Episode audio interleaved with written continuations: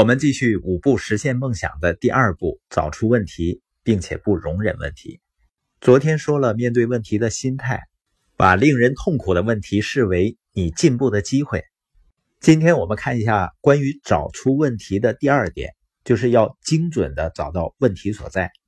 也就是说，你应该找准问题，因为不同的问题有不同的解决方案。比如说，问题的原因是你的技能不足，那你就应该多练习。如果问题的原因是你某种固有的缺点或者弱点，那也许你需要寻求他人的帮助，或者呢改变你扮演的角色。比如说呢，如果你不擅长数字，你可能需要聘请一个会计。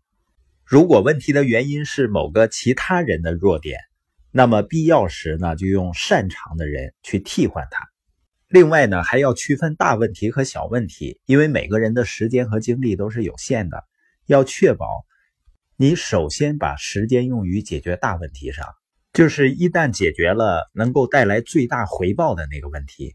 当然呢，同时要留出一些时间去解决小问题，以确保这些小问题不是更大问题的征兆。关于找出问题的最后一点呢，就是找出一个问题之后，不要容忍问题。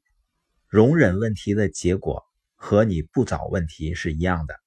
一个人不管是出于什么原因容忍问题，比如说你认为问题无法解决就放那放着，或者呢你不怎么在乎问题是否解决，或者是你无法付出足够的精力去解决问题，只要你没有战胜问题的意志，你就处于毫无希望的境地。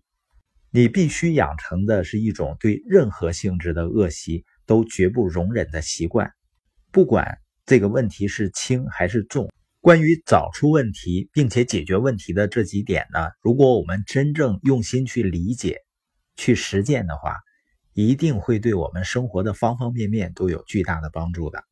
你比如说健康方面吧，很多人是不是就在回避问题？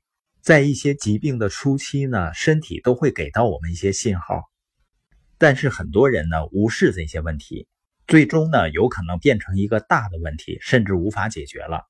包括在家庭中啊、人际关系中和生意中，这个步骤呢都是必要的。